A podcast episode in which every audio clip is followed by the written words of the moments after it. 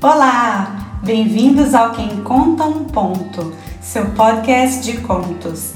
Meu nome é Renata Vicalho e no episódio de hoje vocês vão ouvir Filosofia de um Par de Botas, um conto de Machado de Assis. Divirtam-se! Uma dessas tardes, como eu acabasse de jantar, e muito, lembrou-me dar um passeio à praia de Santa Luzia cuja solidão é propícia a todo homem que ama digerir em paz. Ali fui, e com tal fortuna que achei uma pedra lisa para me sentar e nenhum fôlego, vivo nem morto. Nem morto, felizmente. Sentei-me, alonguei os olhos, espreguicei a alma, respirei a larga e disse ao estômago: Digere ao teu gosto, meu velho companheiro digeria o estômago enquanto o cérebro ia remoendo. Tão certo é que tudo neste mundo se resolve na mastigação. E digerindo e remoendo, não reparei logo que havia a poucos passos de mim um par de coturnos velhos e imprestáveis. Um e outro tinham a sola rota, o tacão comido do longo uso e tortos, porque é de notar que a generalidade dos homens camba, ou para um lado ou para o outro. Um dos coturnos, digamos botas que não lembra tanto a tragédia, uma das botas tinha um rasgão de calo. Ambas estavam maculadas de lama velha e seca. Tinham o couro russo, puído, encarquilhado. Olhando casualmente para as botas, entrei a considerar as vicissitudes humanas e a conjecturar qual teria sido a vida daquele produto social. Esse não quando ouço um rumor de vozes surdas. Em seguida, ouvi sílabas, palavras, frases, períodos, e não havendo ninguém, imaginei que era eu, que eu era ventríloco, e já podem ver se fiquei consternado. Mas não, não era eu eram as botas que falavam entre si, suspiravam e riam, mostrando em vez de dentes uma pontas de taxas enferrujadas. Prestei o ouvido, eis o que diziam as botas. Bota esquerda. Ora, pois, mana, respiremos e filosofemos um pouco. Bota direita. Um pouco? Todo o resto da nossa vida que não há de ser muito grande, mas enfim, algum descanso nos trouxe a velhice. Que destino! Uma praia! Lembras-te do tempo em que brilhávamos na vidraça da Rua do Ouvidor? Bota à esquerda. Se me lembro, quero até crer que éramos as mais bonitas de todas, ao menos na elegância. Bota à direita. Na elegância ninguém nos vencia. Bota à esquerda. Pois olha que havia muitas outras e presumidas, sem contar aquelas botinas de cor chocolate, aquele par, bota direita, o dos botões de madrepérola, bota esquerda, esse, bota direita, o daquela viúva, bota esquerda, o da viúva, bota direita que tempo! Éramos novas, bonitas, asseadas, de quando em quando uma passadela de pano de linho, que era uma consolação, no mais plena ociosidade. Bom tempo, mana, bom tempo. Mas bem dizem os homens, não há bem que sempre dure, nem mal que não se acabe. Bota esquerda. O certo é que ninguém nos inventou para vivermos novas toda a vida. Mais de uma pessoa ali foi experimentar-nos. Éramos calçadas com cuidado, postas sobre um tapete, até que um dia o doutor Crispim passou, viu-nos, entrou e calçou-nos. Eu, de raivosa, apertei-lhe um pouco os dois calos. Bota direita, sempre te conheci pirracenta. Bota esquerda, pirracenta, mas infeliz. Apesar do apertão, o doutor Crispim levou-nos bota direita. Era um bom homem o Dr. Crispim, muito nosso amigo. Não dava caminhadas largas, não dançava, só jogava o voltarete até tarde, duas e três horas da madrugada. Mas, como o divertimento era parado, não nos incomodava muito. e depois entrava em casa na pontinha dos pés para não acordar a mulher, lembras-te? Bota esquerda. Ora, por sinal que a mulher fingia dormir para não lhe tirar as ilusões. No dia seguinte, ele contava que estivera na maçonaria. Santa Senhora! Bota direita. Santo casal. Naquela casa fomos sempre felizes, sempre. E a gente que eles frequentavam? Quando não havia tapetes, havia palhinha. Pisávamos o macio, o limpo, o asseado. Andávamos de carro muita vez. E eu gosto tanto de carro. Estivemos ali uns 40 dias, não? Bota esquerda. Pois então, ele gastava mais sapatos do que a Bolívia gasta constituições. Bota direita, deixemos-nos de política. Bota esquerda, apoiado. Bota direita, com força. Deixemos-nos de política, já disse.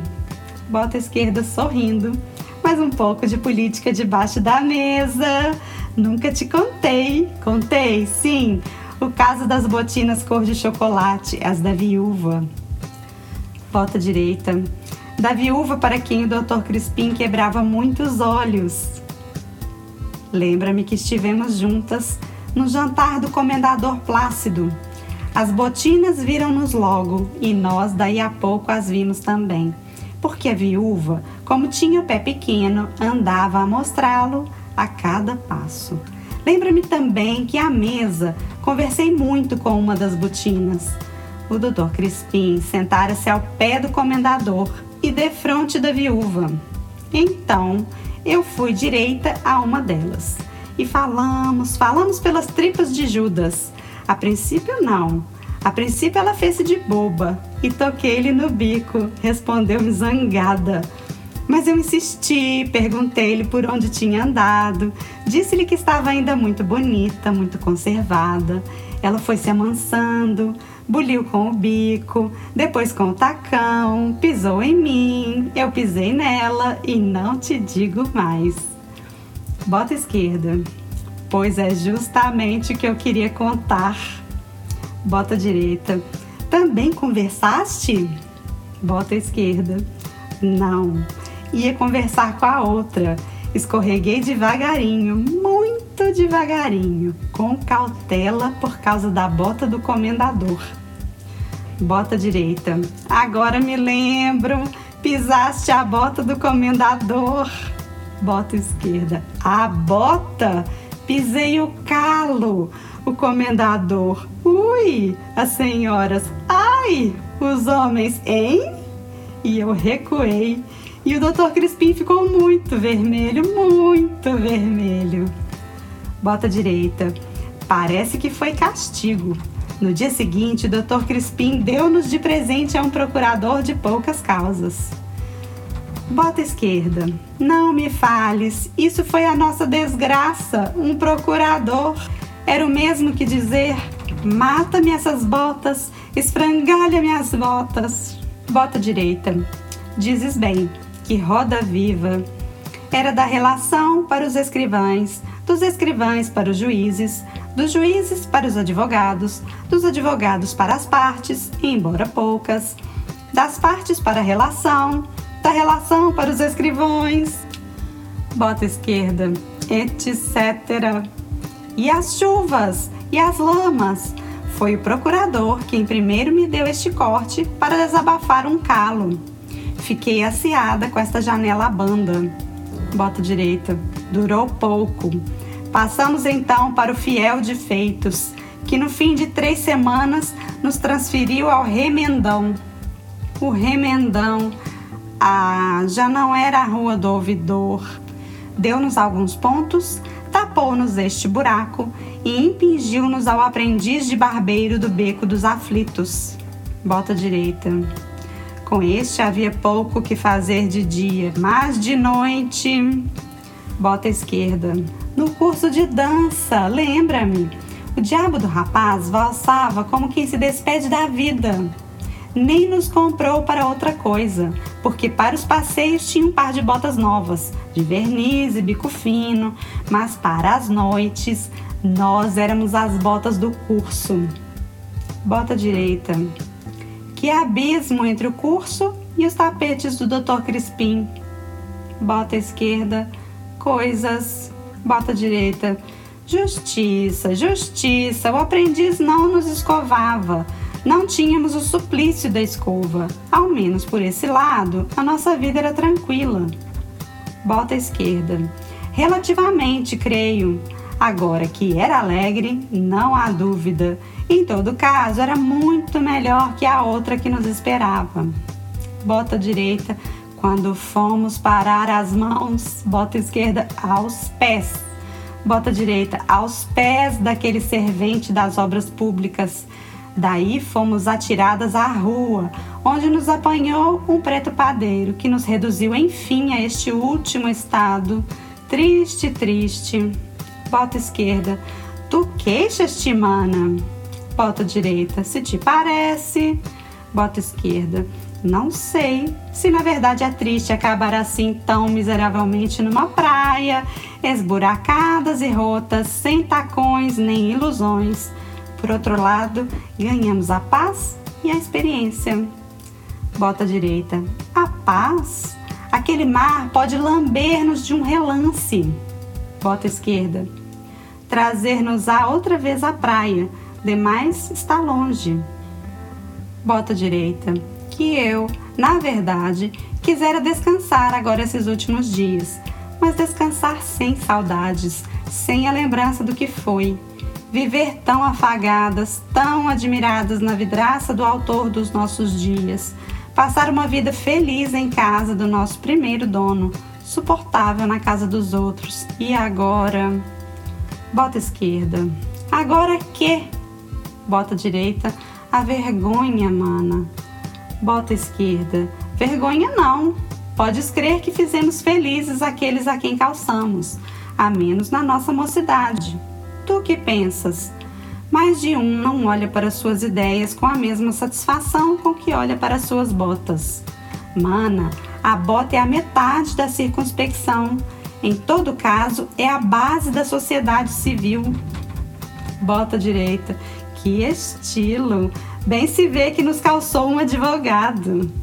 Bota esquerda. Não reparaste que à medida que íamos envelhecendo, éramos menos cumprimentadas? Bota direita. Talvez. Bota esquerda. Éramos, e o chapéu não se engana. O chapéu fareja a bota. Ora, pois, viva a liberdade, viva a paz, viva a velhice. A bota direita abana tristemente o cano. Que tens? Bota direita. Não posso. Por mais que queira, não posso fazer-me a isso. Pensava que sim, mas era ilusão. Viva a paz e a velhice? Concordo, mas há de ser sem as recordações do passado. Bota esquerda. Qual passado? O de ontem ou de anteontem? O do advogado ou o do servente? Bota direita. Qualquer, contanto que nos calcem. O mais reles pé de homem é sempre um pé de homem.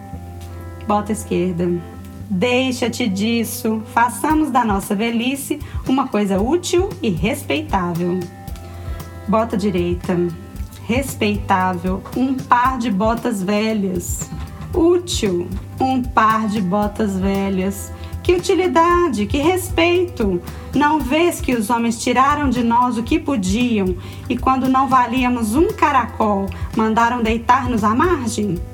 Quem é que nos há de respeitar? Aqueles mariscos? Olhando para mim. Aquele sujeito que está ali com os olhos assombrados? Bota esquerda. Vanitas, vanitas. Bota direita. Que dizes tu? Bota esquerda. Quero dizer que és vaidosa, apesar de muito acalcanhada, e que devemos dar-nos por felizes com essa aposentadoria lardeada de algumas recordações. Bota direita. Onde estarão a essa hora as botinas da viúva? Bota esquerda. Quem sabe lá? Talvez outras botas conversem com outras botinas. Talvez. É a lei do mundo. Assim caem os estados e as instituições.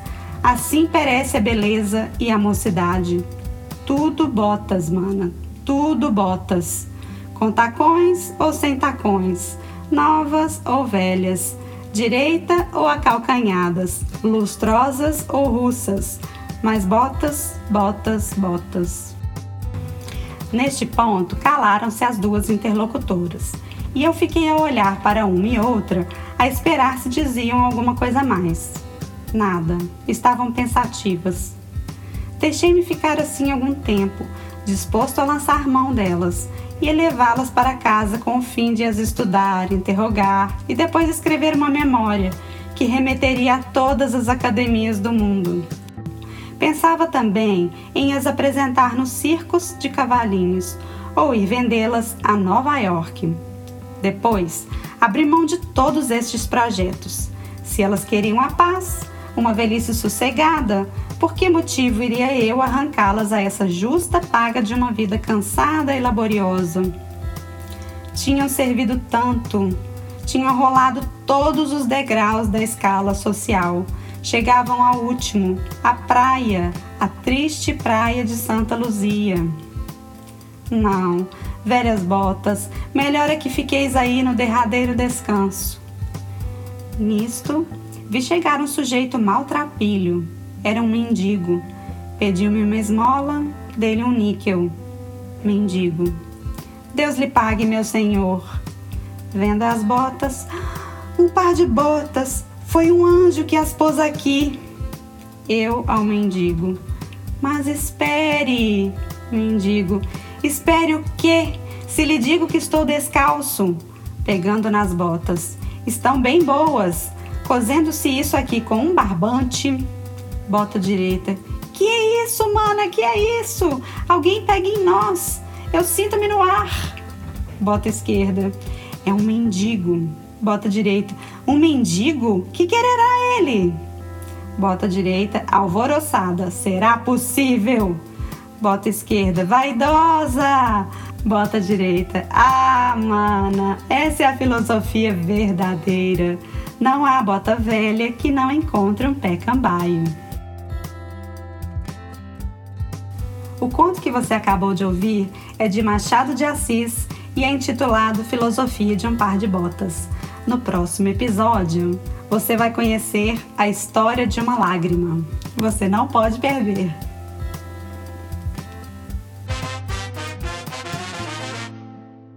Quem Conta um Conto é uma produção de Renata Bicalho. E se você ficou curioso para saber um pouquinho mais, tem conteúdo no Instagram, arroba Renata Bicalho Escritora. Para não perder nenhum episódio, assine aqui o feed. Eu sou a Renata Bicalho, idealizadora e apresentadora deste podcast. Até o próximo episódio.